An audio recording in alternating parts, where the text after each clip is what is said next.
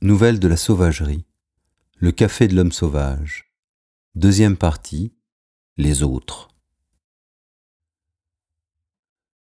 Cela fait des années que l'homme sauvage a fermé ses portes.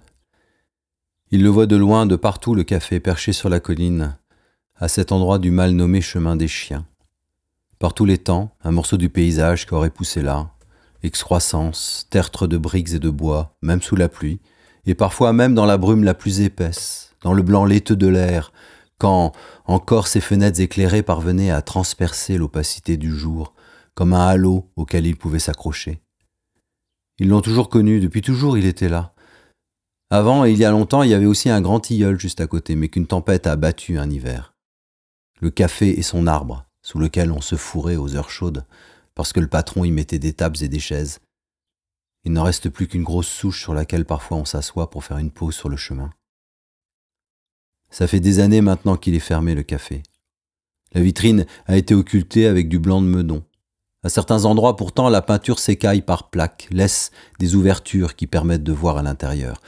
Quand ils passent devant, ils mettent leurs mains en œillère, le visage contre le carreau pour apercevoir la grande salle, les chaises empilées dans un coin, les tables poussées près du comptoir d'acier où trône encore la tireuse à bière avec ses trois manettes.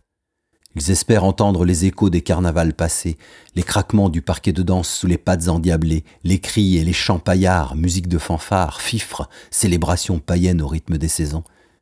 Ils ne se font pas à l'idée que cet estaminet furieux, même muet, même muré, ne préserve pas en son sein quelque chose de l'énergie accumulée durant des décennies par les buveurs et valseurs de tout poil. Certains vont jusqu'à se coller le nez au chambranle de la porte, là où il y a un interstice, ou bien contre les minuscules ouvertures dans l'encadrement des fenêtres pour sentir l'odeur des entrailles du bâtiment, se rappelant les effluves épaisses, les plaisirs transpirants, parfum mélancolique d'un étourdissement passé qui manque à tous.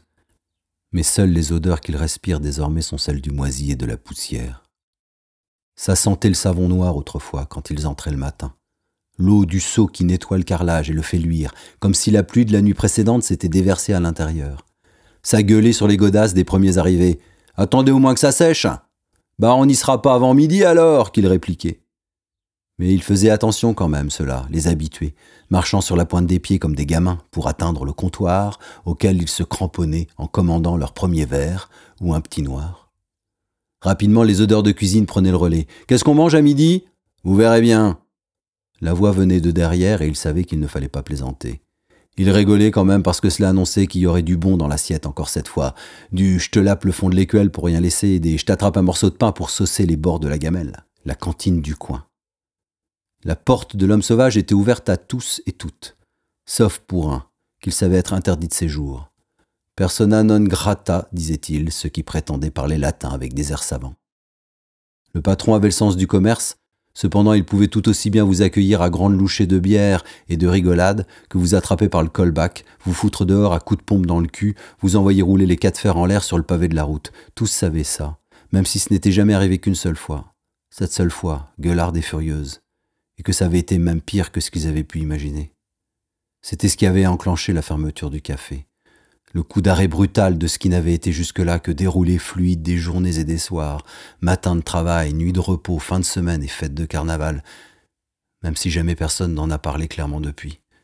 Le silence comme signe d'une honte partagée.